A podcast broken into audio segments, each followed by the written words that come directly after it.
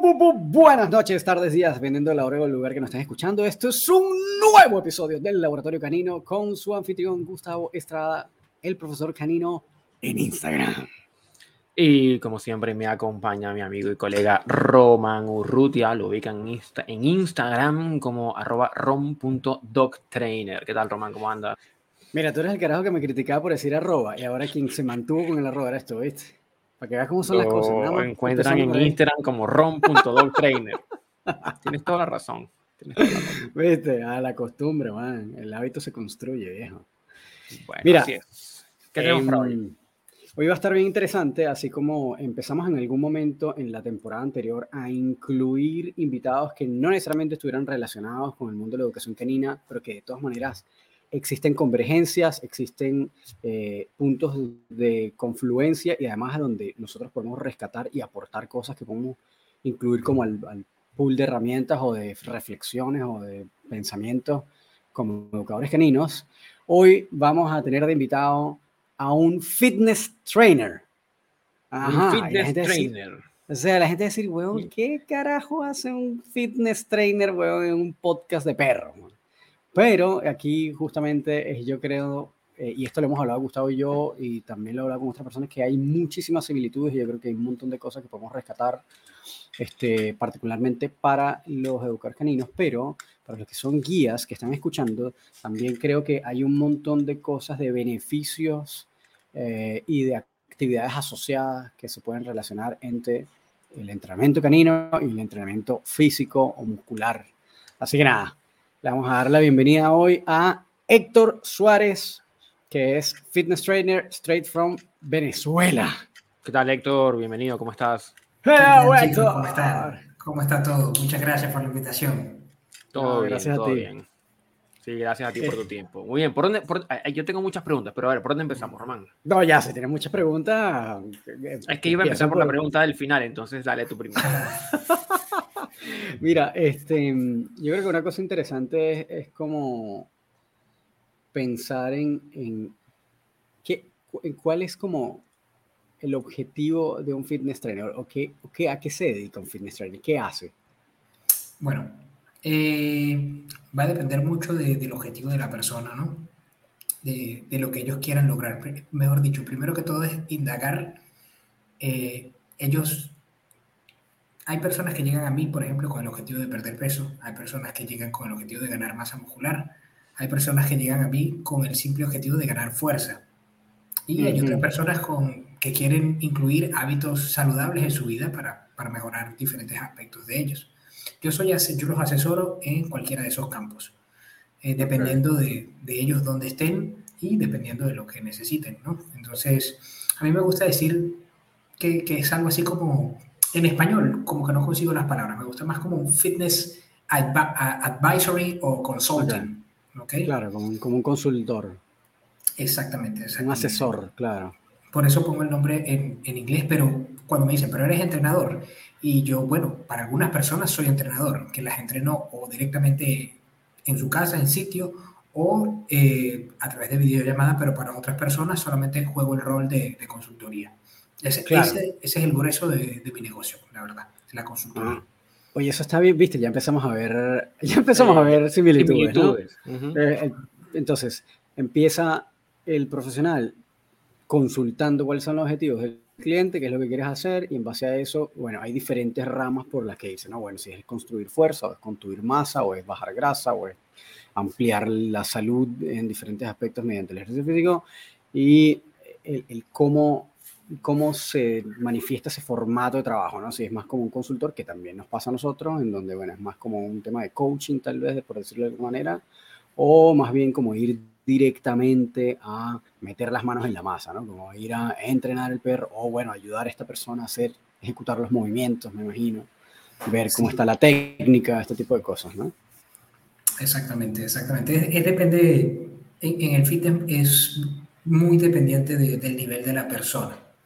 Entonces, porque a, a diferencia de, de, lo que, de lo que me pasó a mí cuando recién tuve a, a Huesos, a mi perro, eh, yo nunca, yo no tenía absolutamente nada, cero idea de, de, cómo podía uno entrenar un perro. Entonces, cuando Román me empezó a dar las clases, que, empezó a mostrarme la cuestión con la comida, en la mano, etc. Y yo, ah, claro, con esto lo soborno y el hombre me va a escuchar y me va a prestar atención. Pero, eh, por ejemplo, en el fitness, muchas personas vienen con una noción básica de lo que es el entrenamiento y a veces no es tan estrictamente necesario que yo los enseñe a hacer cosas que ya vienen haciendo bien. O sea, vienen con una parte del trabajo hecho porque tienen nociones de entrenamiento. Como hay personas que sí toca desde cero porque nunca en su vida han practicado entrenamiento de fuerza y esa, para esas personas el seguimiento obviamente tiene que ser más, más, más o presencial o más cercano, ¿ok? Eh, para enseñarles las cosas desde cero. ¿Cómo, cómo nos agarró Román para enseñarnos las pautas de nosotros cuando que no teníamos ni idea de, cómo era con el perrito? Claro, igual también como que el, el, mundo de la, como del culturismo, el fitness o de la, no sé cómo llamarlo, la construcción o la, el entrenamiento corporal, de alguna manera se ha ido como popularizando con los años y yo creo que actualmente es como una cosa súper, súper popular. Es decir, Instagram está llenazo de cuentas de, y de repente ni siquiera entrenadores, sino gente que entrena y que muestra sus avances y su cuerpo y la evolución y lo que hacen, los ejercicios, etc. Yo creo que es una cosa que está como hiper, hiper, hiper popularizado. Bueno, entonces ahora yo tengo una pregunta para ustedes. okay. ¿Eso pasa también en el mundo de adiestramiento canino o, o, o, o no todavía a los niveles que pasa en el fitness? no, no. de información que hay disponible para adiestramiento canino.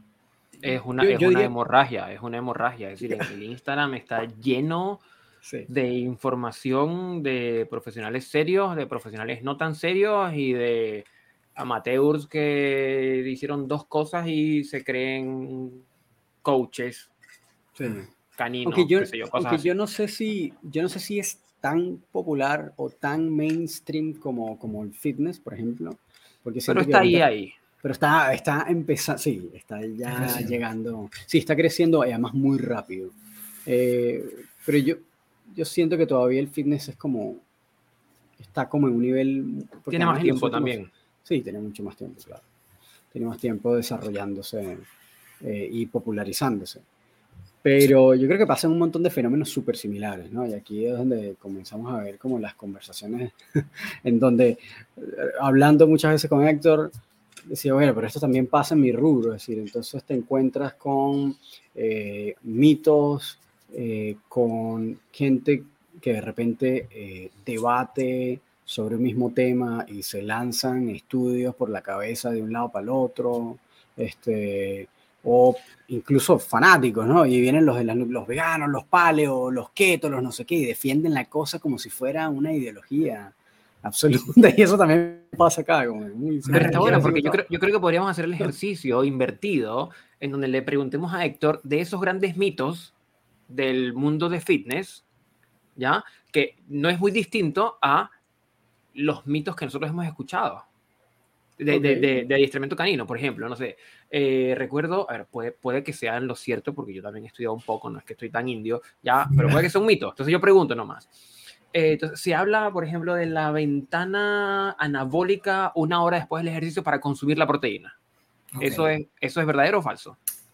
De cuando hablamos de una ventana, la verdad es que más bien es como una puerta mamarra de un granero. Es o sea, no, es una ventana pequeña, no. Bueno, eh, eh, eh, la verdad es que después de la, por las próximas 48 horas, si entrenaste lo suficientemente intenso, el muscle protein synthesis va a estar atenuado y vas a tener una demanda mayor de, nutrientes si tienes un tiempo para, para consumirlos, ¿ok?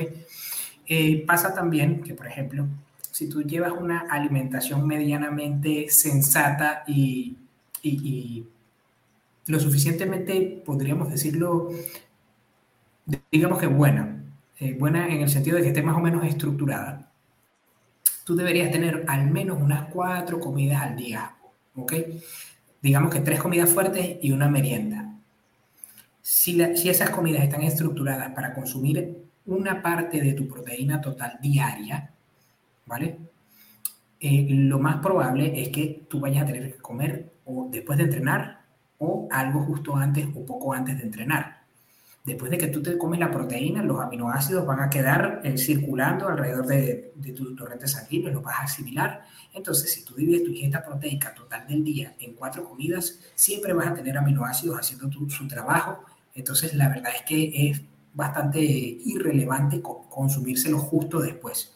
¿Qué es lo que pasó? Que hay estudios, ¿verdad?, que demostraron que las personas que consumían whey protein justo después eh, eh, tenían una, una, mayor ganancia de masa muscular. Pero lo que no dicen es que eh, es porque este, este whey protein aumentaba la proteína total que esas personas tenían que consumir al día. Entonces es por la ingesta total más que por el timing. Pero se pegaron de ahí sobre todo los vendedores de suplementos porque, o sea, entonces tú ves a los carajos que salen del gimnasio, no han terminado de salir y, y se están duchando en el baño y están con el shaker o comiéndose un atún ahí en, el, en el apurado.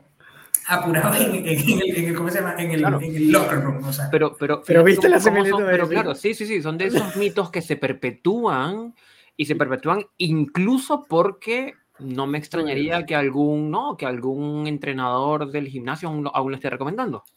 Sí, sí, seguro. ¿Sí? Entonces, claro, se perpetúan estos mitos eh, y que también a veces vienen, yo creo que está el detalle interesante como de investigaciones que son como mal leídas o están como sesgadas. Eh, y, bueno, y, creo que a nosotros en el gremio nos pasa algo bastante, bastante similar con estos mitos que se perpetúan. Y, y en ese sentido, em, ¿cuál dirías tú, eh, Héctor, que sería como, como usuario? ¿Sí? Soy un usuario, un usuario, y me meto a Instagram y voy a seguir, no sé, busco fitness, onda, lo voy a hacer una vez, busco fitness y me salen un chorro de Instagramers de fitness, ¿sí? Desde Sacha Fitness hasta X, whatever. Y le pico, le empiezo a seguir gente. ¿Ya? Este tiene un cheque azul, 500 mil seguidores. ¿Cómo yo como usuario puedo discriminar si esta información que estoy aquí consumiendo es de las buenas o de las malas? Porque este gallo tiene, no sé, no voy a decir el nombre, tiene 550 mil seguidores, cheque azul en Instagram, tienda, whatever, parece un vikingo, es como que, bueno, a ver, ¿cómo discrimino si lo que me dice es real o no? Mira. O no sé si es real o no, pero tiene, eh, eh, eh, es, contenido de calidad o no. La verdad es que es, diría yo que es increíblemente difícil para una persona totalmente ajena al tema saberlo. Sobre todo porque yo he conocido gente que considero muy inteligente en sus ámbitos que lamentablemente cae presa eh, de, estos otros, eh, estos otras personas que tienen millones de seguidores y caen en la falacia de, eso es una falacia de autoridad, donde uno, supone que porque esa persona tiene esa cantidad de seguidores, entonces la persona debe saber, y muchas veces están letradas, y entonces es aquí cuando viene la cosa, ¿no? Que, o sea, sí hay que seguir a, a los profesionales de la salud, o sea, yo abogo por eso. Te puedo dar una lista de los profesionales de la salud que, que yo sigo y e, etcétera, pero a, lo que voy es que hay otros profesionales que no tienen, no sé si es que es la misma rigurosidad o sencillamente tienen otras líneas de pensamiento, o sabes, los mismos sesgos cognitivos que tienen todas las personas los llevan a pensar que de verdad lo que ellos están diciendo es real. Entonces, la verdad es que no sabría responderte, porque si a mí me agarrara Héctor Suárez, del 2000 a, Héctor Suárez del 2014 y le dieran Instagram y le dieran eso, yo, yo, hay mucha gente que yo con los años he dejado de seguir, pero que en, en aquel entonces cuando sí, eh, sí me la boca. Es por eso que yo, yo, yo pienso más bien que la gente para poder hacer eso debería venir con una noción básica de nutrición y entrenamiento que se da en el colegio, que tiene que ir a, a biología y a fisiología algo por el estilo, con el cuerpo humano, para que ellos tengan las herramientas de poder decir, este tipo está diciendo un montón de loqueras y, y estos otros no. Pero, como te digo, he conseguido ingenieros que tienen, que son unas eminencias en su campo y, y seguían a, a, Liver King. No sé a Liver King, claro. A Liver King, que es el, el pana este que salía comiendo testículos de toro y vainas así, que por eso estaba supuestamente papeado y en estos días lo, le hicieron un debunk se le filtraron unos correos y le dijeron que, que, era un usuario de farmacología y, y, en base a las mentiras de que él siguiendo ese, esa alimentación ancestral que no tiene ningún sentido en la alimentación ancestral, porque la gente comía según su ubicación geográfica. No es que la, gente del pasado comía más testículos de toro o vainas así, no. Si estaban cerca del mar, comían algo que estaba cerca del mar. Si estaban cerca de, una vaina de vallas, comían más una vaina de cerca de vallas y así. ¿Ok? Entonces, perdón, ya me voy, pero es que el, tema a veces me saca de quicio. No, no sé cómo no sé cómo decirle. Llega a ser frustrante para mí. Porque a veces... No, pero, pero ahí señalaste, señalaste algo que es importante, que es como ojalá bueno, pero es muy ambicioso, pero ojalá en, la educación media se, se eh, entrene pensamiento crítico. De modo que cuando yo voy a consumir después contenido de Internet, eh, sepa discriminar. Yo tengo un amigo, tengo un amigo, un amigo, ingeniero, eh, egresado a la universidad, título, posgrado, todas esas cosas, y él me mandaba un, un, blog, un artículo de blog que habrá escrito cualquier persona, así un blog con 10 vistas, literal, 10 vistas, acerca de, no sé, los efectos nocivos, por poner un ejemplo, de las vacunas. Y es como, mira, aquí está la evidencia, es como un blog, así como de Blogspot, que realmente tenía 10 visualizaciones, le era el número 11 y el artículo estaba como hace un año. Y es como, eso, eso es información, sin duda, es información útil y verás, pues no, Ahí tengo también una, una, como una consulta, ¿no? Porque de esto mismo, ahí empiezo a ver de nuevo otra vez las similitudes. Hay, hay yo creo que un tema en común tanto de los fitness trainers como los dog trainers, y es que es un oficio que se ha ido profesionalizando en el tiempo, se le han agregado capas de conocimiento y cada vez va como más rigurosa la cosa para los que quieren hacerse eh, fitness trainers o fitness coaches y los que están, quieren hacerse dog trainers también, ¿no? Como que cada vez tienen que estudiar más, tienen que incluir mayor conocimiento, mayor experiencia, etcétera, etcétera, para poder tener algún tipo de credencial. Ahora, en ambos casos, por lo que al menos he visto, es que es un oficio que, que parte siempre como muy de discípulo mentor, que no ha tenido como una categorización mucho de estudio universitario, sino más bien son como cursos cortos en todo caso, y por ahí parte entonces el profesional. Eh, ahora ya hay de todo, ¿no? Hay diplomados, hay que si masters en no sé qué, y siendo el mismo cuento, y el dog training más o menos también va como por ahí. Eh, está más o menos como tomando esa ruta. Entonces, en ese sentido, que, que, tienen como ambas esa misma, que tienen como ese, ese rasgo parecido, ¿cómo evalúa eh, un usuario o un potencial cliente si ese fitness trainer tiene las credenciales o tiene el conocimiento o cómo sabe si esa persona está preparada realmente para hacer lo que está haciendo o sabe lo que está haciendo. es también el mismo cuento, en, el, en el, mundo del entrenamiento canino te puedes encontrar cualquier loco que ha agarrado dos, tres perro, así como de repente te puedes encontrar un fitness trainer que se ve musculoso, pero de repente el tipo le salió por carambola porque tiene una genética maravillosa y levanta peso como un demonio y come como lo que le, le fue bien, pues tiene una buena genética, así como lo mismo, ¿no? Puedes agarrar un perro, un tipo que le, de repente entrenó al perrito del vecino, dos amigos, nunca estudiado nada, de repente se vio unos cursos por, o unos videos por YouTube y ya está por ahí trabajando, atendiendo gente. Que yo creo que también seguramente pasa en el mundo del fitness. Lo primero sería, ¿pasa eso efectivamente en el mundo del fitness? Y número dos, este, ¿cómo entonces una persona identifica y qué cosas deberíamos buscar? ¿Cuáles son como esos green flags, como esas banderas verdes? Es decir, es check, mira, esta persona tiene estas determinadas características, está preparada. Ok, bueno, ciertamente para eso eh, los títulos sí, sí sirven, ¿ok? Eh, eh, podría ser que un, podría decirse que un primer filtro que no siempre va a ser 100% acertado porque nuevamente hay, hay personas que, si bien no tienen un, un, aval universitario, capaz y están un poco más actualizadas en, lo más reciente del entrenamiento y la nutrición. Eh, porque te pongo un ejemplo, en, en, Venezuela como tal, si bien está la licenciatura en educación física, está más eh, enfocada en educación de ciertas normas del deporte, más que por ejemplo en el culturismo. Cuando hablo de culturismo, no quiero que piensen que, es solamente el culturismo competitivo. La verdad es que a mi parecer todos deberíamos hacer culturismo en el sentido de que deberíamos desarrollar músculo y tener una composición corporal sana. ¿ok? Eh, pero bueno, sí, e, efectivamente sí. un chequeo de credenciales de, de títulos, de cursos.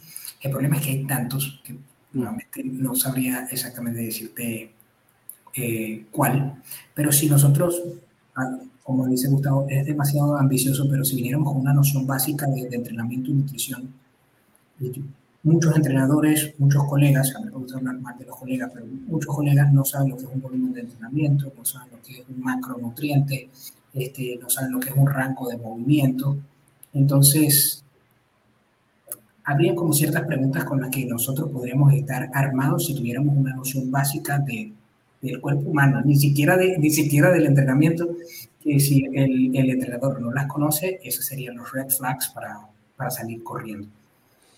Y nos topamos, o, te topas Héctor, porque ahorita lo mencionaste, con aquellos colegas que ni siquiera como las nociones básicas, porque a ver, no saber lo que es un macronutriente es como, como no estás ni ahí.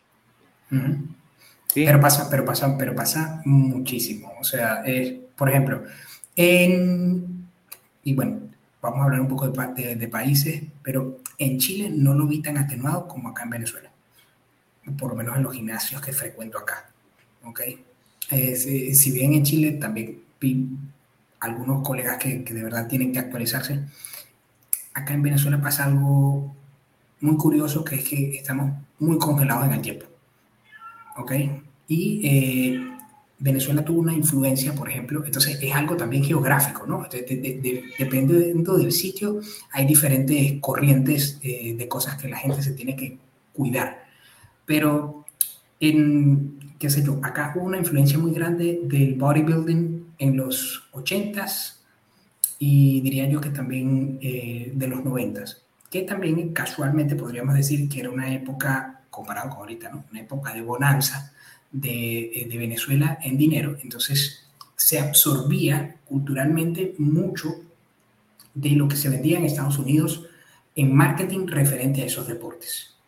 Entonces, cosas que la ciencia uh, reciente, o, o, no tan reciente, ha desmentido mucho, todavía se sigue viendo acá, porque eran corrientes de aquel entonces pero como eh, se mueve mucho por el, por el boca a boca, eh, no veo cómo pueda finalizar en un futuro cercano. ¿Dónde veo más eh, gente preparada de la juventud que tiene acceso a YouTube?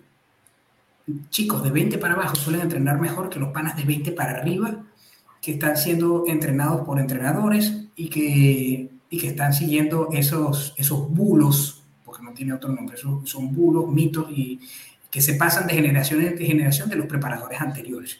Pero a veces yo llego y veo un, un pan haciendo un peso muerto perfecto y le veo la cara y yo, ¿qué edad tienes tú? 15. Y le digo, ah, ¿y dónde aprendiste a hacer eso así de bien? YouTube. Coño. Eh, es, es, como, ¡pum! Me, da un golpe en la cara, hay esperanza. Ah, pero, pero supo, supo, consumir el contenido, porque puede haber encontrado otro que hace un deadlift de eso, de los que te vas de boca porque no tienes buena técnica. Es decir, esta persona logró como discernir eh, qué es eh, lo que sí va a servir. pero hay muchos, eso es lo raro. O sea, para mí fue, eh, mm. verlo, verlo, es muy, muy raro. Entonces, de cierta manera, lo, lo, único que puedo intuir es que la educación, a pesar de que hay demasiada por Internet, sí, sí está mermando, sí está chorreando hacia, hacia la gente que lo tiene que ver. Cada vez hay lo que veo es que un chico que entra nuevo cada vez viene menos preparado, porque es que es muy fácil, él entra a YouTube, pone Google y pone sentadilla o pone fat loss, pérdida de grasa, y le van a salir un chorrero de referencias. Eh, en mi tiempo no había eso. Entonces, eh, yo, por ejemplo, yo soy entrenador hoy por una mala experiencia que tuve con un entrenador.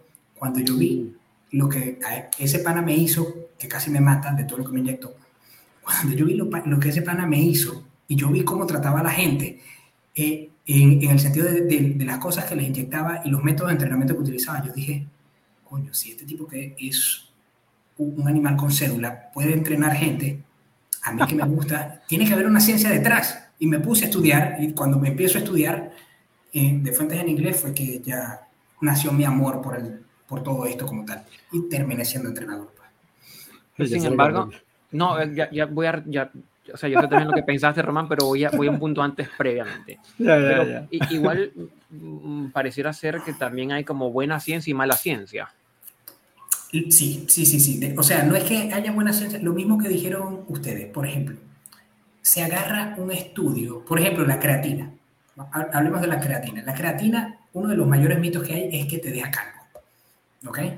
Y, eso que es el estudio, el, el, suplemento más estudiado en la, literatura, en la literatura de, de, la nutrición. O sea, la creatina tiene cualquier cantidad de, de estudios y en, en, en, casi todos o en la gran mayoría la evidencia es clara. Eh, tiene cualquier cantidad de beneficios para la salud que van desde ayudar contra la depresión, oxigenación del cerebro, este, ayudar con la diabetes mellitus, eh, Estoy hablando de cosas que no son entrenamiento de fuerza, fíjate, y, y tienen múltiples beneficios. Pero hubo un estudio que hicieron en un grupo de rugbyers, o sea, tipos que, eh, panas que practican rugby, donde el consumo de creatina aumentó en los niveles de DHT en sangre, que eso es, eso es dihidrotestosterona, que es una, un metabolito o una hormona que, que se crea a partir de la, de la testosterona y hay una correlación entre niveles, en ciertos niveles de, de, de DHT, de hidrotestosterona, con la calvicie eh, androgénica de, masculina. ese estudio, primero, no sabían si el grupo de rugby estaba consumiendo otras cosas. Claro, ah, exacto. Eh, exacto, ¿Me, entiendes? Entonces ya, ya ahí hay un, ah, ya hay, hay un gran problema con, con, el estudio de, una variable que no se está analizando. Y no se han podido replicar los resultados de ese estudio. Ah, mira, pero es un datazo. Entonces se pegan de ahí, pero es por, una falla de interpretación. Y así pasa con cualquier cantidad de cosas. O sea, con, tanto con suplementos, con entrenamientos, como por cuando se extrapolan cosas de, lo que se hacen con ratas, en humanos, o, eh, o cuando se extrapolan cosas de lo que se hace en una población de adultos mayores, eh, que no siempre van a ser extrapolables a un hombre adulto sano que entrene. Entonces, eh, eh, a veces no es que digamos que sea mala ciencia, sino que también tiene mucho que ver con interpretaciones. Obviamente hay, estudios con, este, conflictos de interés y, que fueron hechos eh, donde no se controlaban bien a las poblaciones y lo que hacían exactamente y todo eso tiene que ver, pero sí, es, es muy amplio. Claro. Muy, amplio. Y la, la, segundo, el segundo punto que tenía es qué tan importante eh, consideras tú que es el poder, por ejemplo, en tu área, eh, poder consumir y poder entender contenido eh, o estudios, etcétera, pero que provengan del inglés. Ah, si me la leyó, Gustavo. Ah, ah, te la quitaron, te la quitaron. sí, sí. Mira, después de, de, la experiencia esta con el entrenador que, que, me, inyectó dos gramos de andrógenos en una semana y me hizo gastar dos mil dólares en drogas eh, cuando tenía, creo que fueron 24 años. Y después de a, las, a, las, dos semanas, cuando yo estaba vomitando sangre, él me dijo, retírate, no sirves para este deporte. Me gustaría que me viera ahorita. Este, pero, a, lo que voy es que yo dije, alguien tiene que saber de esta vaina, ¿verdad? Que no sea este, este, este carajo y di con un bestseller de entrenamiento y nutrición. tuve la suerte, la fortuna de dar con un, un bestseller de entrenamiento y nutrición. Y después de leer un libro, ah, un libro, un, libro, y después de leer el libro, lo tuve que leer como 10 veces porque estaba en inglés. Y yo en aquel tiempo era mi primer libro que, que leía con objetivo de aprender algo en inglés. Este, yo dije, ¿por qué esto no está disponible en español? Y a raíz de eso es que yo creo Instagram y empezó a compartir información y después es que la cuenta se empezó a, a, viralizar porque esa información no estaba disponible en español. Hay un sesgo, los anglosajones van mucho más rápido que nosotros en entrenamiento y nutrición, no sé cómo será en, en, el adiestramiento canino. Igual, igual. Aquellos, aquellos que, que, se forman y que consumen contenido solo en español y principalmente español de España, eh, se nota una diferencia del cielo y la tierra con quien tiene la posibilidad de, tomar contenidos, por ejemplo, americanos, norteamericanos. Sí, totalmente, Entonces, eso nos lleva al problema de, yo quiero formarme con una formación académica, pero Hoy en día las cosas van tan rápido, los estudios salen tan rápido, se hacen nuevos. ¿Tú sabes cuánto demora cambiar el pensum de una licenciatura o una, eh, o una carrera universitaria? Entonces, así los profesores quisieran enseñar algunas cosas nuevas o, se quisieran modificar el pensum para eh, ajustarlo a, ciertos temas de, de salud y entrenamiento recientes, demora muchísimo. Y para cuando a lo mejor lo cambien, salieron, no sé, un montón de cosas más. Entonces, e, eso también genera un, problema. La, información hoy en día va muy rápido, totalmente diferente a, a, nuestros padres, ¿no? Que, bueno, ellos estudiaban y la carrera de ingeniería y lo, que diga el ingeniero, eso es.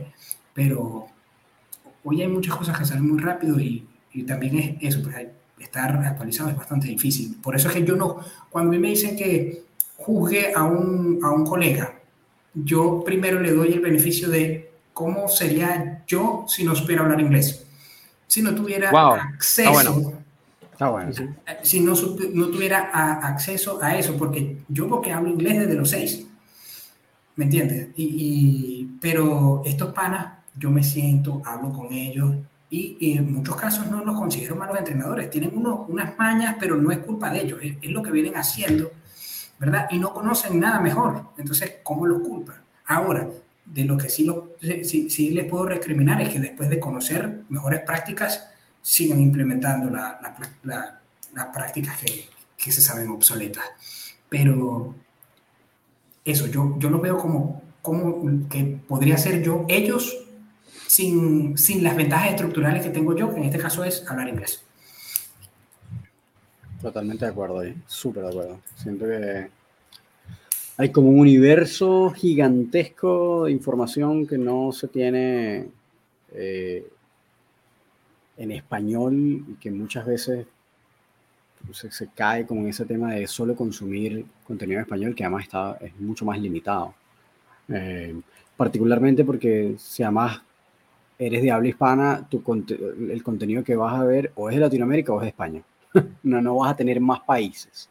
Entonces, claro, lamentablemente, bueno, Latinoamérica todavía no es, digamos, una, aunque hay muchas cosas fantásticas que se puedan hacer desde aquí, tampoco es que es una punta de lanza en todos los temas, en todos los rubros, eh, particularmente al menos en el entrenamiento y, hasta donde sé el fitness tampoco. Eh, entonces, por supuesto, la importancia de consumir contenido en otro idioma particularmente inglés, que es el universal básicamente actualmente, es yo creo que una ventaja o una desventaja de los que no lo tienen importante, importante. Eh, oye, en algún momento, Héctor, también mencionaste que, que de repente en ese, en ese contenido habían como también personas que venían como del campo de la salud. ¿Qué tan, qué tan ¿qué tanta interferencia sientes que puede haber entre tal vez médicos eh, o profesionales de salud dando consejos de fitness training? Eh, ¿Sientes que se solapan? ¿Sientes que más bien contrastan? Eh, ¿cómo, ¿cómo, ves esa relación entre entrenadores y médicos que tal vez entrenen? Ok, bueno, la verdad es que yo consumiendo un poquito del contenido de estos médicos, sé enseguida de dónde están tomando lo que están diciendo, porque lo, toman de los mismos referentes que yo, eh, que yo o, este, ¿cómo se llama? Eh, están tomando los de, el, contenido de lo que una persona que yo sigo le hizo un debunk, ¿me entiendes? Entonces están, eh, por lo menos en Latinoamérica, ¿no? no podría hablar para Estados Unidos, pero entonces sale un, médico, me gusta lo que dice, y después de, indagar un poco y de ver a las personas que él sigue, entiendo por qué, por qué me gusta eh, lo que dice. Lo que dice. Siga los mismos referentes que, que, estoy siguiendo yo. Indiferentemente de que sea médico, o indiferentemente de que sea nutricionista, o indiferentemente de que sea entrenador, o que sea ingeniero. Si, eh, eh, si, está consumiendo la misma línea de contenido de, de estos otros referentes, y ya yo sé es que es muy fácil evidenciarlo.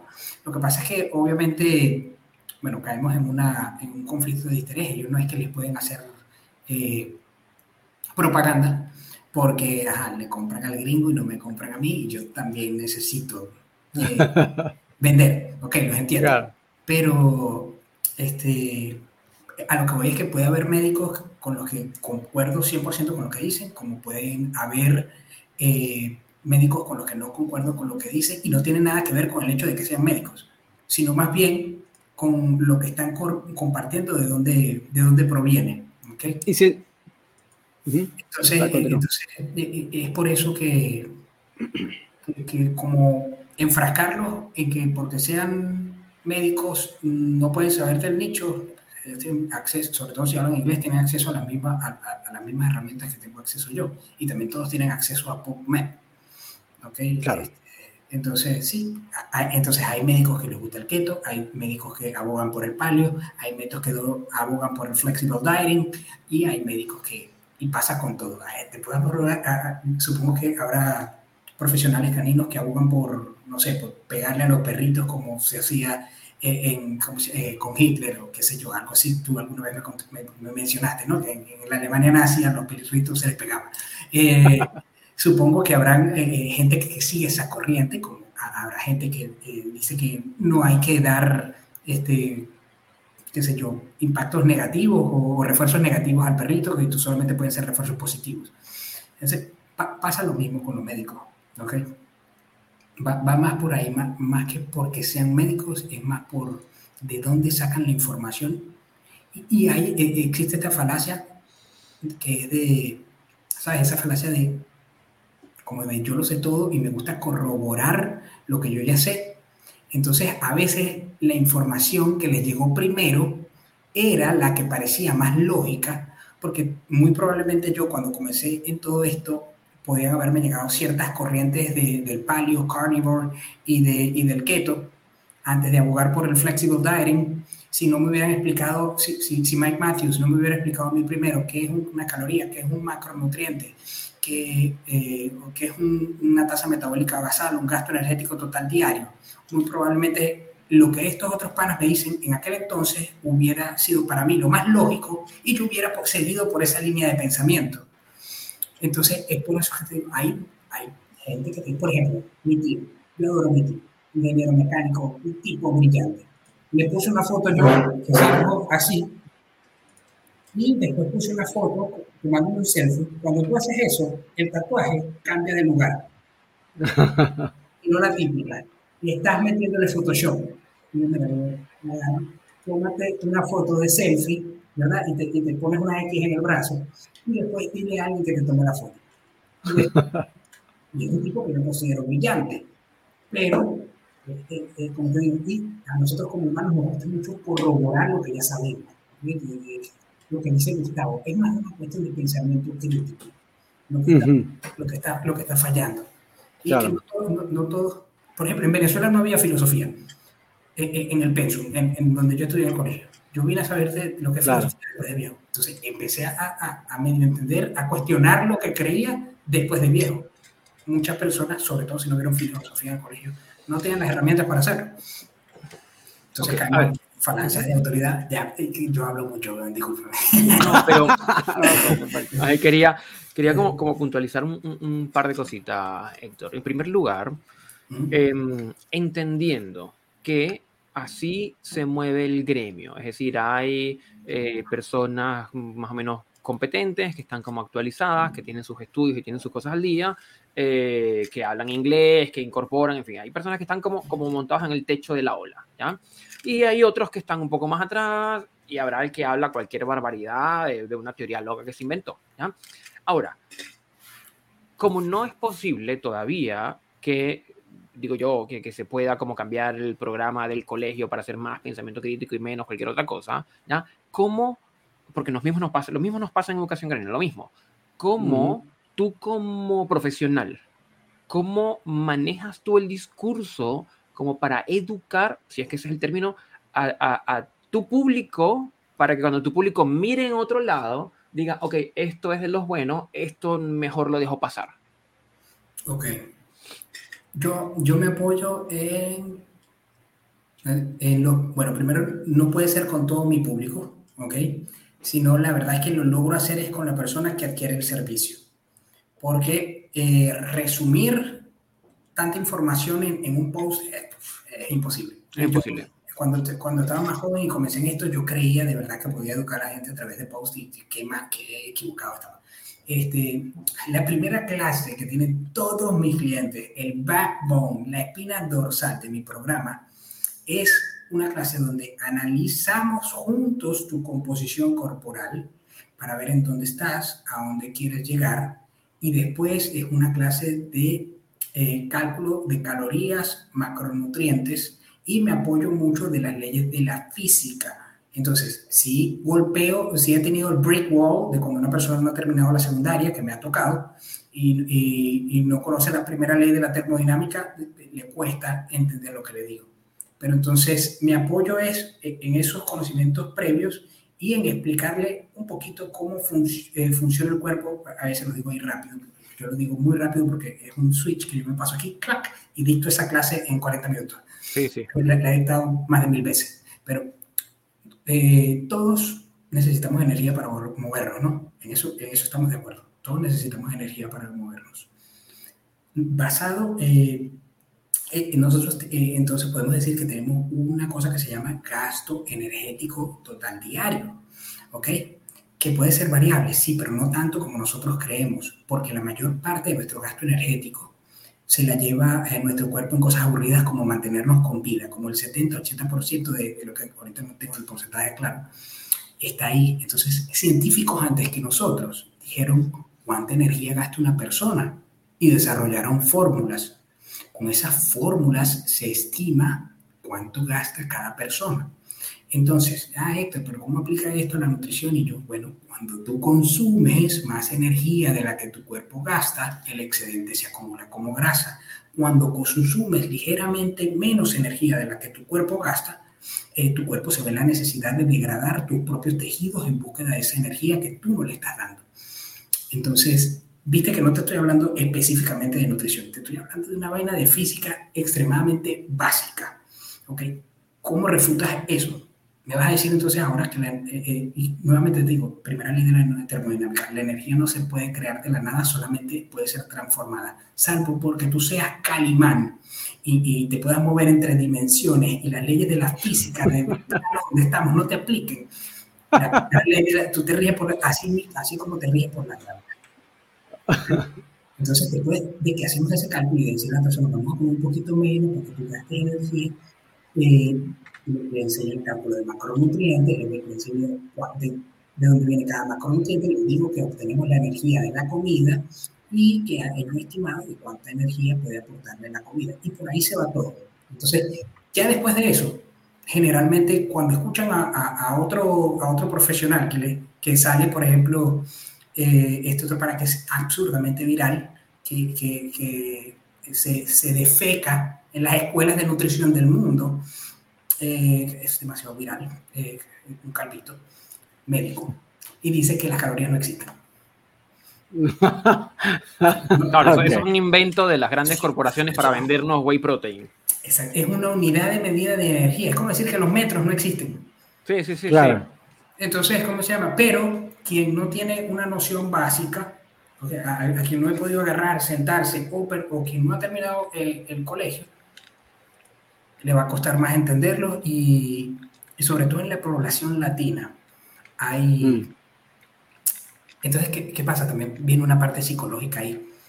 Como te lo simplifican tanto y te dan un enemigo, te dan una falsa ilusión de, de que tienes el, el, poder y el control sobre eso. Si mm. mañana yo quisiera, dejo de comer carbohidratos y enseguida arreglo mi salud. Claro, Claro. Y ahí de repente los, carbohidratos se convierten en el enemigo principal, ¿no? Entonces, eh, eh, es un tema nuevamente complejo, pero a mis alumnos el backbone es esa clase. Es más, el que me dice, no quiero hablar contigo por videollamada, aunque pierda el dinero, le digo, no te puedo atender. Porque yo necesito que tú entiendas lo básico para poder, para poder después saber por qué vas a comer como vas a comer. Yo, yo funciona igual. nos, pasa, nos, pasa, exactamente, no, exactamente lo mismo, exactamente lo mismo. Tenemos los dos, tenemos una primera sesión que es online, que es de sentar las bases eh, yo le llamo bases esenciales para la educación canina, eh, que van a permitir que luego cualquier trabajo, cualquier entrenamiento haga sentido porque se entiende de dónde viene, cuál es la lógica de cada ejercicio. No es repetir un ejercicio por repetirlo, sino entendiendo todo lo que hay de fondo. y creo que tú tienes la misma estructura, Román. Sí, sí, yo, yo parto con una, con una evaluación, tal cual, lo que acaba de decir Héctor, como una evaluación de ver, en este caso Héctor, las calorías, no sé qué, yo veo hábitos y rutinas, veo cómo, eh, qué, estás, cuál es, qué está haciendo el, guía con, eh, con su perro, qué, qué, cuánto come el perro, cada cuánto sale, qué está haciendo, etcétera, etcétera. Y después de esa ilusión, ver los comportamientos, análisis funcional del comportamiento y luego entonces una masterclass como de dos horas en donde ve todas esas cosas básicas que tiene que saber cualquier persona que tenga un perro. Y, creo, que, creo que nos pasa, como, como le pasa a Héctor también en educación canina, que es que educar todo eso a través de post es, imposible. es bastante complicado, si no imposible. Y por lo tanto, yo creo que esto, entonces sería como que la transformación viene de a uno a uno de ese cliente que ya tengo enfrente, listo, uno de un 6 billones de personas, pero luego voy a otro, y luego voy a otro, y luego voy a otro, y, así voy gradualmente. Ahora bien, hay algo que yo creo que también compartimos, que es lo siguiente. Todo proceso, en el, en el caso tuyo, Héctor, todo proceso de, por ejemplo, transformación corporal o de entrenamiento, tiene éxito si solo si el cliente hace lo que tiene que hacer. ¿Ya? Porque nada sirve que tenga contigo 20 sesiones, mientras se come una pizza, se toma una bebida, un refresco y, no vaya a hacer ejercicio, ¿ya? Entonces hay el desafío, que es el mismo desafío que tenemos nosotros y nos preguntamos, y por eso queríamos hablar con alguien del mundo del fitness, ¿cómo hacer o cómo haces tú para construir o potenciar la motivación en tus clientes para que hagan lo que tienen que hacer? Ok, bueno, eh, la motivación viene de, hacer, ¿no? Lo primero que hay que dejarle claro al cliente, que, que al principio, la verdad es que la motivación no dura más de, más de una semana, dos semanas, tres semanas, se, se va rápido, ¿ok?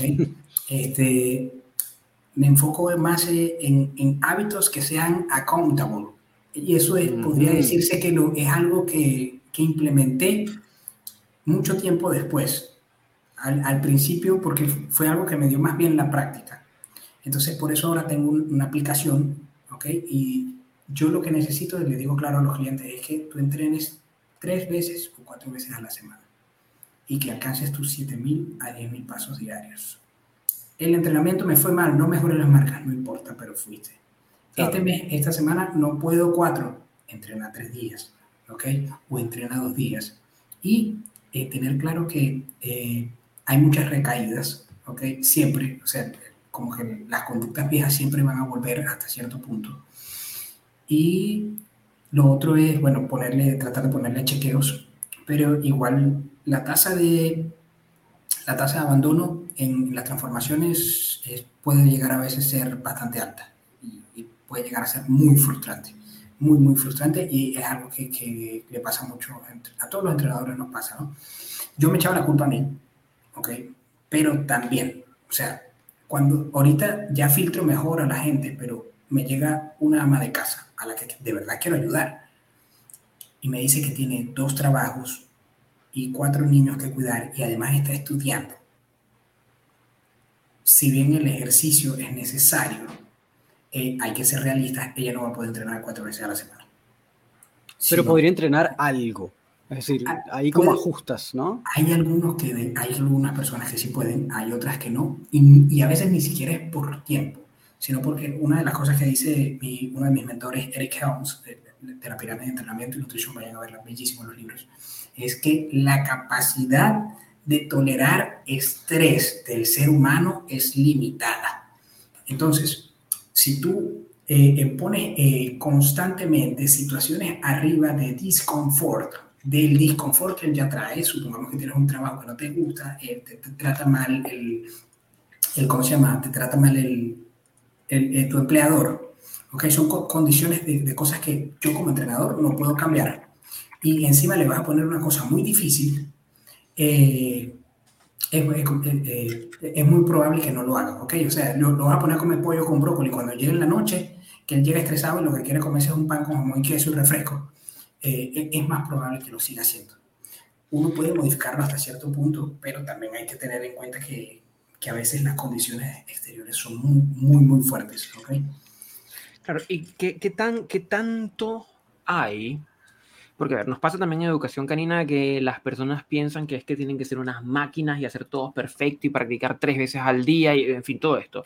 Y igual como, como me imagino que puede pasar con el mundo del fitness, que, oh, no, entonces tengo que tener una alimentación pura el 100% de las veces y no me puedo salir, etcétera. ¿Cómo, ¿Cómo se suele manejar, cómo sueles manejar tú como, como esa flexibilidad donde tampoco es que somos unos robots y vamos a ser infalibles el 100% de las veces? ¿Cómo tú sueles dar como permisos o, días libres o como ciertas salidas? ¿Cómo lo manejas? Bueno, en el pasado eh, era demasiado rígido. Ok, nuevamente estas son prácticas que yo he ido cambiando con los años. Eh, y ponía, una, eh, ponían eso de los días libres o, la comida libre. Hoy me parece que es una idea que más bien fomenta un desorden alimenticio. ¿Ok?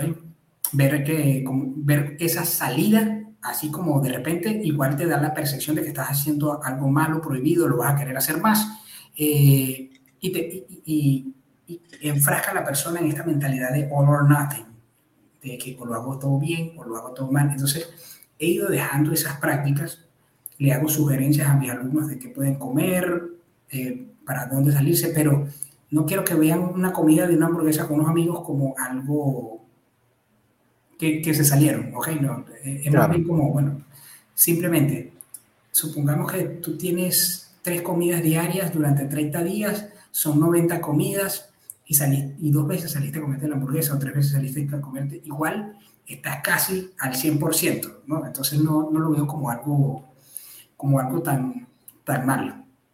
Y bueno, eh, yo les enseño a ellos a, contar calorías, en muchos casos ayuda, por ejemplo, para que tengan noción de hasta dónde pueden eh, consumir alguna cosa y de no caer en excesos. Entonces, eh, por, ejemplo, una cerveza de 220 mililitros aquí en Venezuela, una polarcita, tiene apenas 90 calorías, ¿ok? Ah, no es nada, podemos ir a 10, de esas y... tampoco, tampoco, pero, pero lo que voy es que tú perfectamente puedes incluir tres y ser un bebedor social, ¿ok? Claro tú puedes incluir cuatro y ser, y ser un bebedor social y no te van a afectar. Es más, cada vez que yo lo hago, que lo hago una vez cada cuatro meses, lo monto precisamente para que la gente vea que lo puede incluir. ¿Ok? Eh, son esos pequeños tips. Y esta es otra cosa muy importante. Eh, la parte de la pérdida de grasa. Mm, a mí me gusta hacerla, podríamos decirlo que en no más de dos meses o tres meses me gusta explicarle al cliente que si bien puede llegar a ser un poquito difícil perder grasa en ese periodo, después viene la fase de mantenimiento donde todo se flexibiliza. Alcanzar una condición física es mucho más, eh, em, eh, mejor dicho, ponerte de cierta manera o alcanzar una cierta condición física puede llegar a ser tener cierto grado de dificultad, pero después mantenerla es 30% de la dificultad de lo que tenías antes, ¿ok? Mm. Entonces, cuando tengas una nueva composición corporal, tú vas a poder salir a comer, vas a poder seguir, eh, darte tus gustos eh, y vas a poder dejar de entrenar algunos días y no, y no vas a volver al estado en el que estabas antes. Tendrías que dejar todos tus hábitos y, y estamos trabajando en crear unos hábitos nuevos que vas a mantener hasta que te mueras. ahí, también, ahí también hay otra similitud, porque justamente pasa lo mismo con los comportamientos que creamos, por ejemplo, para perros en obediencia. Es decir, construyes un buen llamado, que para lograr un buen llamado hay que darle, eso es como, eso es justamente como construir masa muscular. Tienes que darle, pero N, muchísimo para un llamado, por ejemplo. Pero una vez que ese llamado ya está consolidado, mantenerlo es practicarlo de repente 10 minutos, bueno, una vez al mes, y, lo vas a mantener perfecto. Es decir, eh, y yo creo que también aquí lo que tú dices como esto de incluir las cervezas en tu, de repente en tus macros o en tu, en tu contenido calórico diario, es como lo mismo de decir, bueno, incluye el sentado la acostado en tu vida diaria, ¿no? Es decir, en vez de apartarte un espacio para entrenar el sentado, es como, ah, voy a salir de la puerta, siéntate. Ah, te voy a servir la comida, siéntate. Y entonces ya el perro está practicando lo mismo y estás manteniendo ese comportamiento sin necesidad de abrirte un espacio para hacer todo un esfuerzo y quitarte tiempo. Es como hacer la cosa funcional, ¿no? Como, como, incluir esos hábitos de forma funcional. Yo creo que ahí también es como otro elemento. Pero, que, que, empieza, y yo creo que me, me, resuena mucho lo que, lo que planteas, Héctor, con lo que nosotros solemos hacer, de que las, las primeras instancias de aprendizaje hay que darle, y hay que darle, hay que darle, hay que ser muy sistemático, y hay que repetir, y hay que apartar espacios diarios, y luego eh, eh, en las fases ya como de uso de los comportamientos, ya uno puede ser más flexible. Uno puede ser más flexible, se baja igual, y para mantenerlo, yo diría lo mismo, es como el 30% del esfuerzo que hiciste para construirlo. O menos, incluso. Sí, sí. es que como están los perros hoy día, que están solo en, mantenimiento o mantención. Y aquí volviendo, y aquí volviendo a ese punto también lo que tú mencionabas de la, de la motivación, que ahí es como, ahí como te das cuenta que hay que pensar como medio a largo plazo en donde no, lo que necesita no es motivación, sino disciplina, ¿no?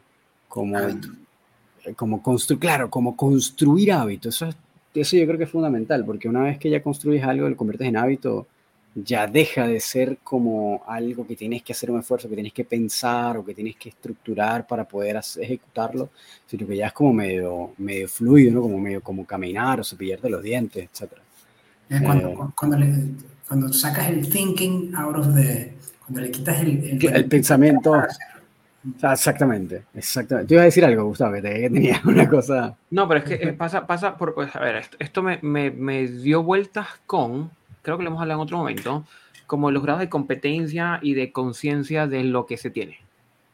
Sí, es decir, esta, esta, tabla de doble entrada en donde eh, eh, empiezo teniendo una incompetencia inconsciente. No sé que no sé no sé, que no sé, que, tengo que alimentarme, etc. Hoy día hay, dudas, o sea, la gente es un poquito más consciente, pero que llega el segundo nivel es de una incompetencia consciente. Ok, ya yo sé que no sé.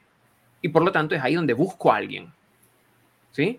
Una incompetencia consciente. Luego, en la medida que uno empieza con el entrenamiento y va, haces una competencia consciente ya sé lo que tengo que hacer, pero tengo que meter el cabeza, tengo que pensarlo, tengo que contar las calorías, por ejemplo, tengo que contar los minutos de práctica con mi perro y luego eso evoluciona, que es el fin al que todos queremos llegar, eh, tanto en fitness me imagino como en ocasión canina, eh, que es una competencia inconsciente. Ya incorporaste esos hábitos dentro de tu día a día, los haces con naturalidad y, no, y, a veces ni te das cuenta que los estás haciendo. Exactamente, exactamente. Me, me, pasa, me pasa todo el tiempo. Eh, o sea, después de que le enseño las nociones básicas a, los clientes, ellos me dicen al principio esto está muy difícil. Y después al mes es como, no, ya lo... ¿Cuánto tiempo te quito eh, verificar los alimentos? No, ya ahora ya lo hago sin pensar, no me doy cuenta. A mí, yo por lo menos todavía eso sigue siendo mi talón de Aquiles, como contar calorías, ver, para mí es, bueno, es lo que me, es mi, es mi, mi némesis. O sea, tienes un sticker, tienes un sticker detrás que te dice si te comes todo el frasco son tantas. Pero igual tienes que sacar la cueva, meterte en el MyFitnessPal, revisar, como que ¿sabes pesar la comida. A mí, a mí, esto es una, esto es una anécdota. A mí me pasa, disculpa, esto me pasa cuando estoy en el gimnasio, que se me bloquea el cerebro. Entonces los discos son múltiplos de 5, ¿sí? 25, 45, 35. Entonces yo meto el de 45, meto el de 25 y me quedo así marcando ocupado y saco la calculadora y pongo 35 más 25. Ah, tanto, listo, muy bien. Ahí quedó nos pasa a todos también. Ah. no, no, completamente. Mira, otra cosa que yo quería comentar, Héctor, que me parece muy interesante también, y que, eh, y aquí es, yo creo que esta es la parte, aquí, bueno, ya estamos ya llevamos casi una hora, pero igual es como yo creo que es una de las no Es mentira, espera, no es mentira, no es mentira. Mis últimas, mis últimas sumas son 45 más 45 más 35 más 35, o sea, ni siquiera las separo. Luego 45 por 8, porque tenía 4 y 4 discos de cada lado. Eh, eh, eso, eso está genial. Todos deberíamos llevar un, una accountability de, del peso que utilizamos un tracking. Claro, por ejemplo, por, esto está interesante, Román, toma nota de esto. Yo tengo un, en temas de fitness una aplicación, una aplicación donde, donde hago el tracking del ejercicio, de las reps, de las repeticiones, del peso, eh, y es un tracking, y un tracking y semana a semana es como que vamos a tratar de ir más arriba siempre, en la medida de lo posible. Mm. Em, para, para ver progreso y para, en fin. Sería muy interesante, Román, tener algo parecido pero si te llevo como meses diciéndotelo. Es decir, yo, y esto eh, para los profesionales que nos estén escuchando, o behaviorists, o etólogos que nos estén escuchando, si ustedes tienen un instrumento psicométrico de medición para el guía, para que el guía pueda reportar o llevar una cuenta de sus propios progresos, yo creo que es una herramienta que hace falta y que se popularice a todo esto, ¿no? que, que, cualquier persona la pueda utilizar, porque yo creo que eso es un punto importante, que es lo que ibas a decir, ¿cierto? Tengo meses diciéndolo eso, súper... Sí, total. porque, porque es una, herramienta que, es una herramienta que funciona también en fitness. Cuando la gente ve, yo saco la aplicación y dice 60 por 8 y eh, luego dice 65 por 8, es como, oye, ya, eso, eso es, un poquitito más. Y luego 70 por 8, qué sé yo. Em, entonces, claro, sería interesantísimo si alguien de alguna de las personas que nos está escuchando que tiene algún instrumento que sirva esto, pero para el guía, porque nosotros los educadores lo vemos y, ah, mira, el perro está mejorando, pero ya, ya, es hasta como subjetivo a veces. ¿Ya? también. En cambio, tiene la ventaja y es la evolución. La evolución del, del, del, fitness es que tiene, puedes medir con calipers la grasa corporal, puedes medir el peso como medida tradicional, eh, puedes medir la cantidad de ejercicio que estás haciendo, como el volumen total que estás levantando. Es decir, hay unas medidas que ya están. y, que, y, que, y que, el, cliente puede llevar, ¿cierto, Héctor? Como que el cliente lleva, como dale nomás. Y adicional a eso, las, aplicaciones ahora te, claro. que, que completas tantas tantos entrenamientos, te tiran una medalla y, un poquito de dopamina y lograste tantos entrenamientos.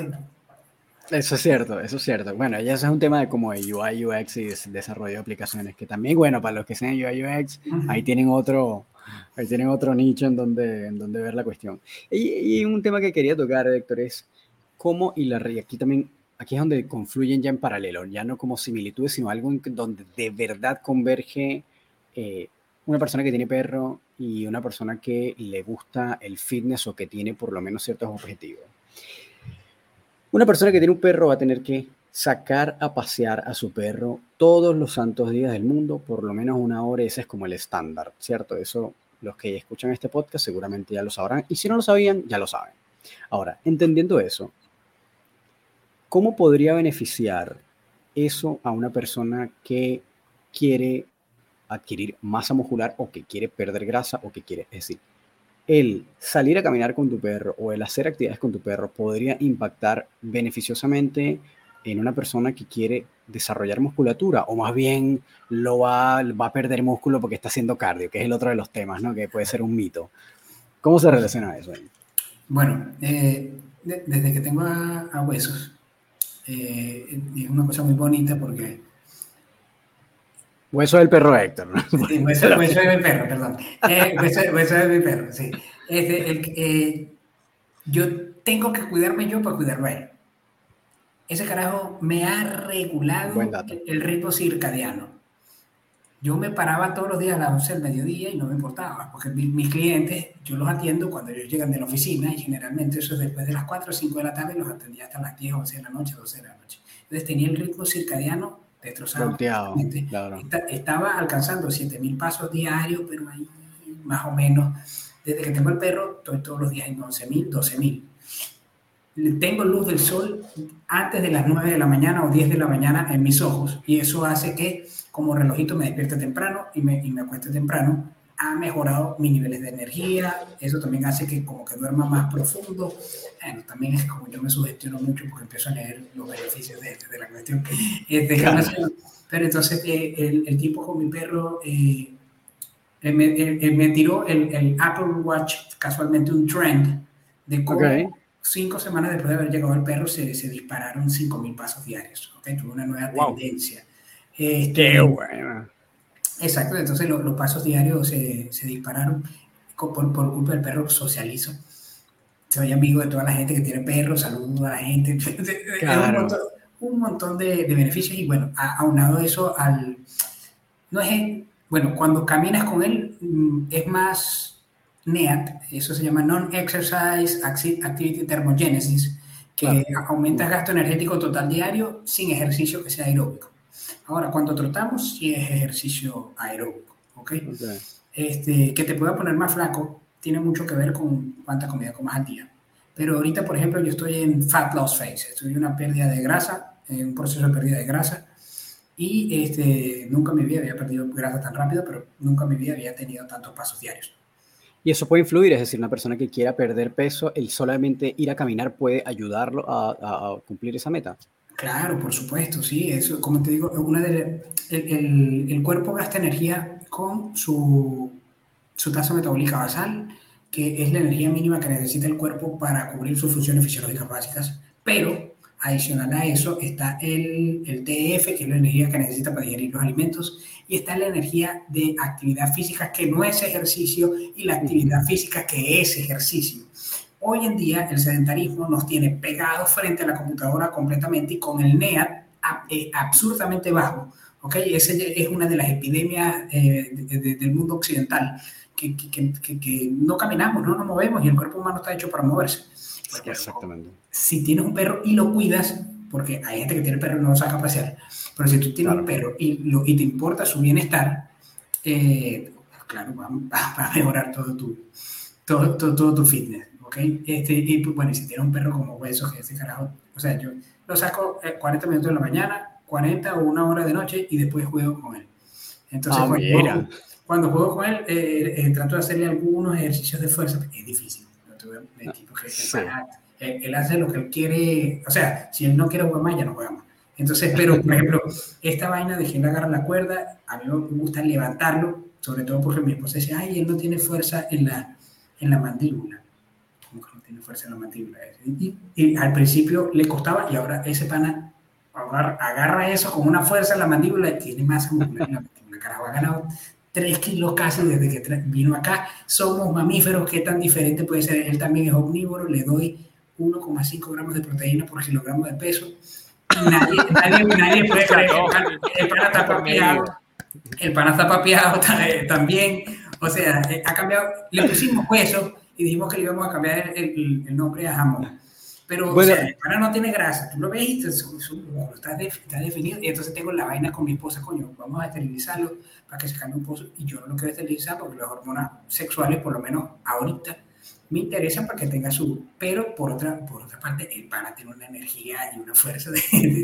de, no, pero está bien. No, no, hay, hay muchos aspectos relacionados a la esterilización y la castración que eh, las recomendaciones generales es dejar que pase cierto tiempo para, para hacer ese tipo de intervenciones. Y si una persona, por ejemplo, Héctor, quisiera ganar masa muscular, es decir, eh, una persona delgada, vamos a suponer yo, una persona delgada que quiere aumentar su peso y dice, oye, no, no sabes que no, no quiero hacer mucho cardio porque entonces voy a perder peso y de repente no quiero salir mucho con el perro porque entonces me voy a poner más flaco. ¿Esto sería efectivamente así o más bien se vería también beneficiado de caminar con su perro? Eh, lo que pasa es que la gente, eh, eh, o bueno, no, no, no la gente, sino que, a ver, en una caminata, la verdad es que es muy difícil que tú vayas a gastar 150, 200 calorías, algo porque haya salido trotando. Okay, bueno, también tiene que depender del tamaño de la persona. Un cambur de 120, de, de, 120 gramos tiene 130 calorías. Entonces, cambur, banana, plátano para el resto de Latinoamérica. Exacto. ¿Qué te significa salir a pasear con el perro una hora o un cambur? Y me vas a decir que eso es lo que no te está dejando ganar masa muscular. No, te está costando calcular, eh, tu, eh, calcular tu gasto energético total diario. Y el peor de los casos es que tú notes que estás perdiendo peso por sacar el perro y tú quieres ganar masa muscular, aumentas un poquito la ingesta calórica y listo. ya tiene la solución, ¿ves? Entonces no hay excusa para no sacar el perro. Ah, ah, no, no, no, no, hay, no hay excusa, no hay excusa. Además de eso, el, el beneficio indirecto, ¿no? O sea, tener una, las salidas al aire libre son demasiado buenas para, como para, bueno, creo que es para oxigenación del cerebro, fluyen mejor las ideas, tú te sientes mejor generalmente, tienes mejores ánimos. Entonces, es como un conjunto de, estímulos que a la final te, pueden beneficiar. O sea, estar de buen humor y, el manejo del estrés es una vaina que, de la que no se habla, pero tiene, está muy relacionada tanto con el fat loss como la ganancia de músculo. Si tú estás estresado, muy estresado, te va a costar alcanzar cualquiera de esos dos objetivos. Y las caminatas con el perro, no sé para ti, pero para mí son demasiado relajantes. Súper, yo creo que cualquier persona que saque a pasear a su perro diariamente se va a dar cuenta que eh, después de cierto tiempo, si nunca lo ha hecho y si no está construido ese hábito, después que empiece a hacerlo se va a transformar en su momento zen. Es como, es como el momento de meditación del día, donde estás pensando o en tu perro o de repente, bueno, si eres la persona que tal vez les gusta escuchar podcast mientras camina, qué sé yo, bueno, es un momento de escuchar mientras está pendiente su perro. No el teléfono, por favor, pero sí el perro. Este, pero yo creo que ahí eso es como es una de las grandes ventajas, ¿no? Como que te ayuda en una serie de cosas. Y ahí, por ejemplo, eh, que mencionaste el tema de la luz directa en los ojos, que es una de las cosas que menciona Andrew Huberman en su, en su podcast. Para los que no conocen, Andrew Huberman es un neurocientífico que está muy metido en todo el tema del entrenamiento y todos los beneficios. Como esta cosa de recibir sol temprano en la mañana a primera hora tiene cualquier cantidad de beneficios entre regulación del sueño, eh, regulación energética, eh, esto también que mencionabas también como de la, como una mejor fluidez en las ideas que tiene también que ver con oxigenación, cualquier cantidad de beneficios. Y obviamente si a eso le estás agregando movimiento y un momento de relajación mental, yo creo que es como un cóctel de pura cosa buena, ¿no? Solo caminar con su perro. Ahora ahí, Di, Gustavo, cuéntanos. No, y que hay, que hay un punto de unión, eh, porque me queda dando vueltas en la cabeza, de que dice Héctor, tengo que estar bien yo para poder estar bien para mi perro. Que creo que eso es cardinal. Y Aquellos que se dejan cuidar dotan de sentido a, sus, a, sus cuidadores. Tienes que estar... Ojo, que yo creo que también hay otro, hay otra cara de ese beneficio de por lo menos personas que tal vez no están tan bien o de repente están pasando por una etapa en donde no la están pasando tan bien, pero la responsabilidad de tener que ocuparse de su perro los obliga a, salir del estado en que estén y eventualmente ese hábito y el tener que cuidar a ese perro los ayuda a estar bien ellos. Entonces, el querer que su perro esté bien parte como al revés la cosa, como la dinámica. Entonces, el querer que tu perro esté bien, aun cuando tú no lo estés, termina haciéndote que tú estés mejor. De repente no bien, pero por lo menos mejor que como estabas, ¿no? Eh, a, mí me pasa mucho una cuestión que, que es como a veces tú te dejas llevar por, por lo que debería ser el status quo, la programación, lo que tú tienes que, que, que alcanzar por los estatus impuestos. Y después es como, yo veo, y, a mí me, un, compañero me lo dijo, mira, tú lo que necesitas es un hijo que te centre. A mí me centró mi perro. Es como que, claro. Y ya ahora sé que es lo importante, ¿me entiendes? O sea, tenemos comida, tenemos esto, tengo el perro, soy feliz, ¿qué, más quiero? Y, le veo la cara a gafo ese. me siento absolutamente feliz con el perro. O sea, de, para que una bendición el perrito. Me quedo dándole vueltas a una idea. Eh, últimamente he visto varias como exposiciones de Jordan Peterson, donde señala o hace mención que como que una persona o un hombre eh, no puede realmente madurar hasta que tenga hijos. Pensando en todos esos momentos en los que ya tienes que dejarte tú de estar en primer plano y tienes que atender a otro en este caso ser humano, pero, pero creo que por ahí podríamos hacerlo un simen con el perro, en el momento de que ahora me tengo que despertar temprano, tengo que sacrificar tiempo de que haría para hacer otra cosa para pasear al perro, eh, en fin, y, tengo que empezar a hacer una serie de cosas que implican quizás considerar también como cierta maduración de la personalidad, si lo podríamos poner como de esa manera. Total. Sí, sí, definitivamente. Yo creo que es, una cosa importante. Eh, absolutamente. Yo creo que el perro te ayuda muchas veces en, crear como ciertos grados de responsabilidad que de repente la persona que no tiene nada lo ayuda a centrarse, ¿no? Este, que es lo que decía Héctor. Y ahí también tengo una pregunta técnica Héctor con respecto a, ya, otra vez como espacios paralelos, ¿no? En donde, en donde convergen ambas cosas. Muchas, yo esto yo creo que seguramente le pasará a buena parte de los entrenadores caninos al menos en el caso de Gustavo y mío, y yo creo que los entrenadores que están ubicados en Chile, al menos, la demografía de sus clientes funciona así. El 75% de los clientes que tenemos son mujeres, casi siempre. Eh, porque, bueno, están más, psicológicamente están más propensas a buscar ayuda. ¿sí?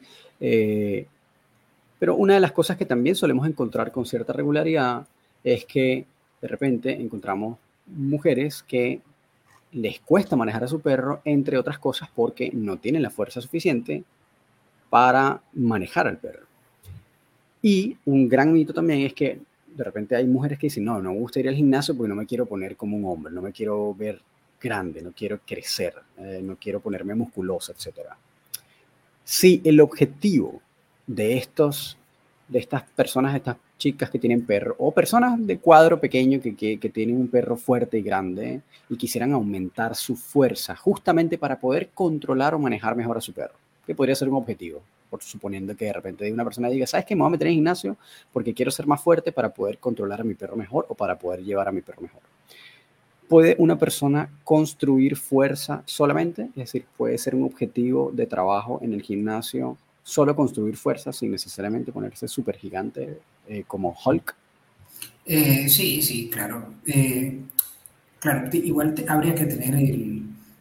¿Qué, es la fuerza? Fuerza igual a masa por aceleración, ¿no? Entonces, una de las cosas, lo veo en Lili, que, el perrito, para él, cuando él va con su aceleración, él pesa nada más 12 kilitos, pero cuando acelera, él sabe que a ella la puede mover y sabe que a mí, conmigo no lo intenta.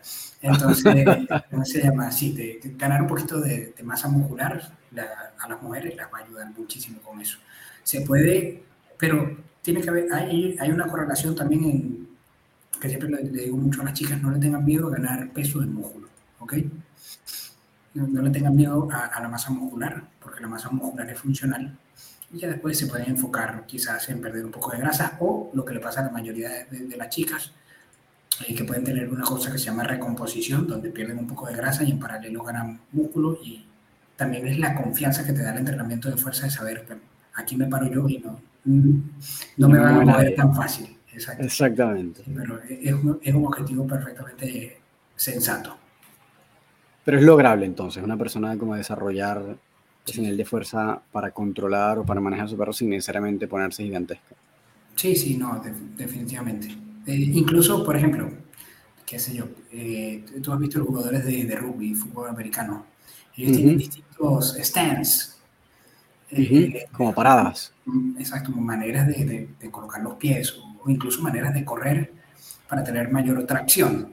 Son cosas que podrían ser extrapolables, nunca lo he hecho, tengo que ser sincero, pero son cosas que, una mujer que sea pequeña, que tiene que controlar a su perro de cierta manera, podría aprenderlo. Eso y, y, después cómo lo potencias. claro. Con la masa muscular requerida para hacer ese movimiento en específico.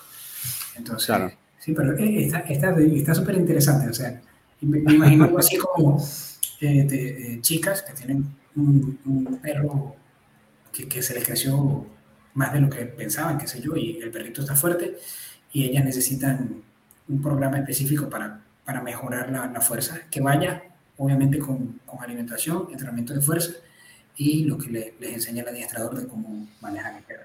Está súper interesante. Está, interesante, está interesante, está interesante esa idea. ¿sí? Ahí pongámosle un pin, porque es la posibilidad de hacer un eso, como un entrenamiento de fuerza para la tenencia de perros.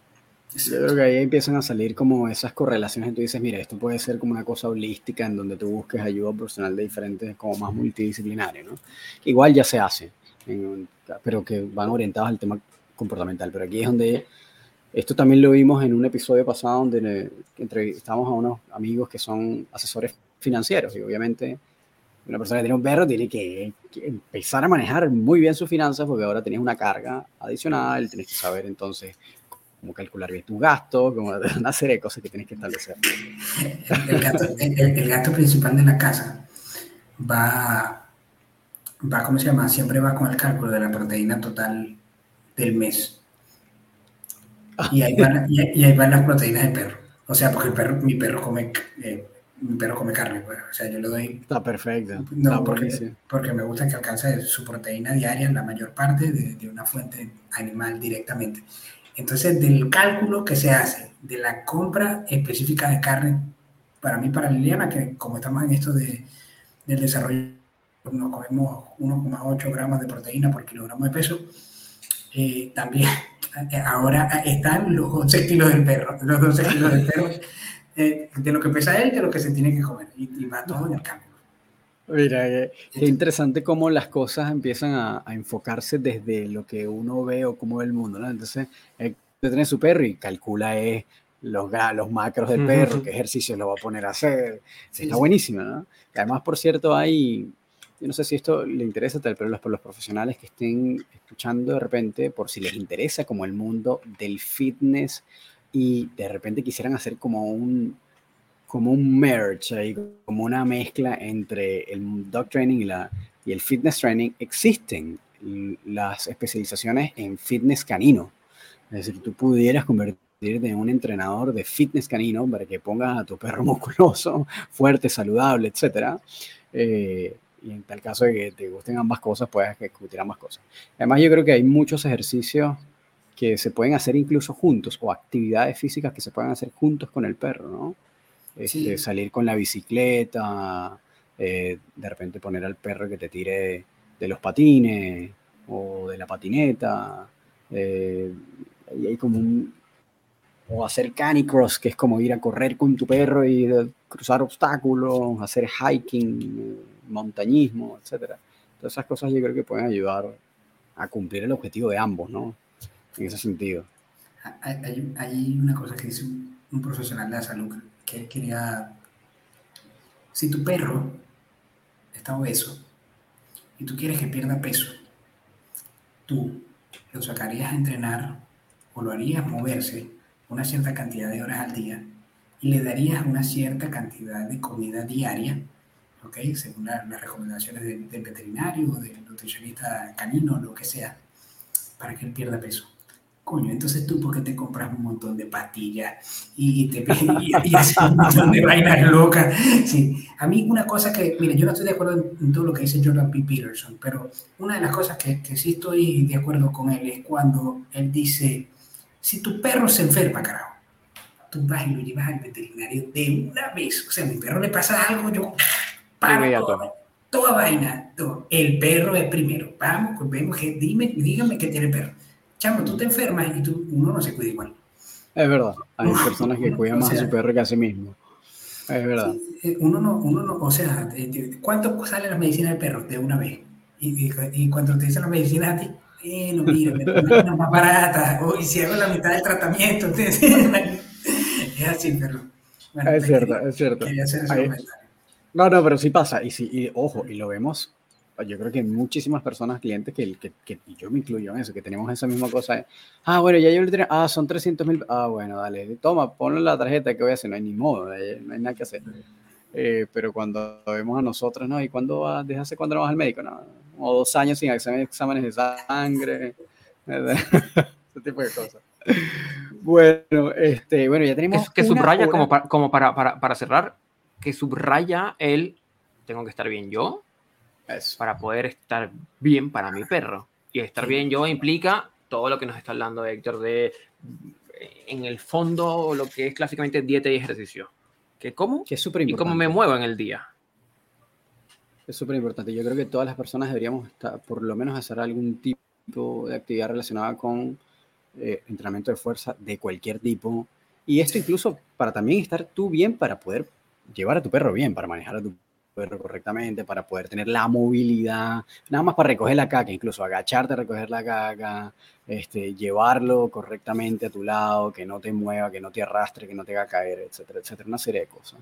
Este, Así que bueno, yo creo que eso es, una, es una buena recomendación. Y ahí les dejamos entonces con Héctor para que si quieren entonces aumentar su masa muscular, su fuerza, también lo contacten para que puedan entonces empezar a cumplir sus objetivos.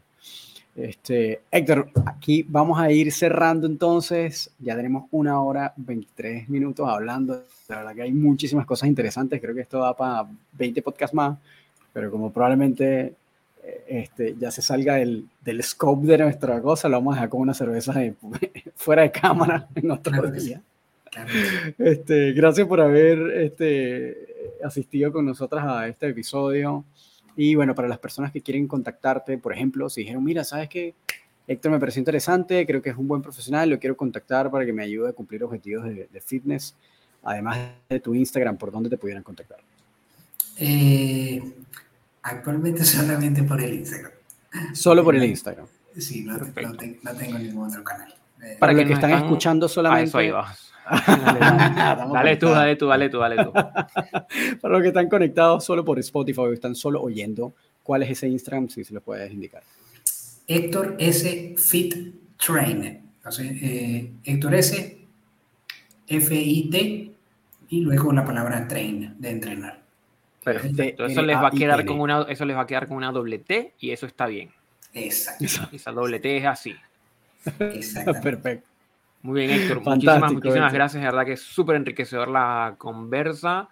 Eh, esperamos, espero que los que nos estén escuchando hayan podido hacer las diferentes transferencias que estamos haciendo entre educación canina y fitness training o, este universo eh, de la salud también. Así que, bueno, Héctor, muchísimas, muchísimas gracias. Que estés súper, súper bien. Cuídense mucho. Muchas gracias, chicos. Gracias, Héctor. Gracias por haber estado con nosotros. Muy bien, Román. Genial. Cuéntamelo. bueno, ahí Ahí me parece muy interesante. Yo creo que hay cosas que, que, todavía hay que seguir estudiando para rescatar de ahí. Hay un universo interesante. Yo creo que hay mil paralelos, pero 20 mil millones de paralelos entre. y aquí hay algo, aquí hay algo, aquí hay algo que voy a rescatar. Y solo quienes están llegando al minuto 25 de podcast van a hacerle clic. Que Héctor asoma, Héctor asoma algo que se llama activación conductual. ¿sí? La motivación es efecto del movimiento, no al revés. No esperen a tener la motivación para ir a hacer algo. No, salgan a hacer algo, que en ese ir haciendo algo, entrenar con tu perro, caminar, hacer ejercicio, eso te motiva. Exactamente, sí, demasiado. Sí, así que es como no lo pienses, hazlo. Exactamente, exactamente, hazlo. Ah, Nike lo tiene dicho desde hace un poco de tiempo. ¿ya? Just do it. Y en ese hacer es que empieza como a activarse todos los temas motivacionales. Absolutamente de acuerdo, absolutamente de acuerdo. Bueno, puros Golden Nuggets aquí en este episodio, a pesar de que nos estuvimos hablando con un entrenador de, de perro. Muchísimas gracias a todos los que llegaron hasta el final del episodio, los que llegaron hasta el final, bueno, y ahí se llevaron su regalito de, del, del, rescate de Gustavo. Eh, gracias a todos por haber llegado hasta acá. Recuerden que si quieren contactarnos, tienen sugerencias, comentarios, les gustó la cosa, no les gustó la cosa, escríbanos para nosotros este, tener el feedback de ustedes. Em, y bueno, recuerden también que si desean contactarnos a nosotros de manera individual, pueden contactar a Gustavo en Instagram como el profesor canino. Si quieren comunicarse conmigo, me pueden contactar como rom.dogtrainer. Y bueno, ya lo vieron con Héctor también. Si quieren empezar a hacer crecer su masa muscular, lo pueden contactar por Héctor S. Fit Train. Eh, y bueno, nada, gracias por haber llegado. no, pero es interesante. Agrego, agrego también, agrego también. Em, no, Héctor, que Héctor, trabaja para todo el mundo porque se pueden hacer sesiones online y con este advising, counseling que hace, eh, pueden estar trabajando todos estos temas sin necesidad de que, de que, de que sea presencial. Entonces, el online entiendo que puede ser a todo. A, Ojo, yo, yo, yo soy testigo de eso. Yo, yo, fui cliente, soy cliente de, Héctor eh, y el mejor estado físico en el que estaba en mi vida lo logré en pandemia con puras mancuernas y trabajando online con él. Así que denle porque la cosa funciona. Perfecto. Eh, Ahora sí. ya, listo. Entonces, bueno, gracias por haber llegado a este episodio. Este, gracias por haber llegado hasta el final. Contacten, dennos feedback eh, y compartan. Si les gusta este episodio, compártanselo a sus amigos, compártanselo a sus familiares, que es la mejor ayuda que nos pueden dar. Así que eso, nada, nos vemos. Que estén próximo. Eh. so, Dios.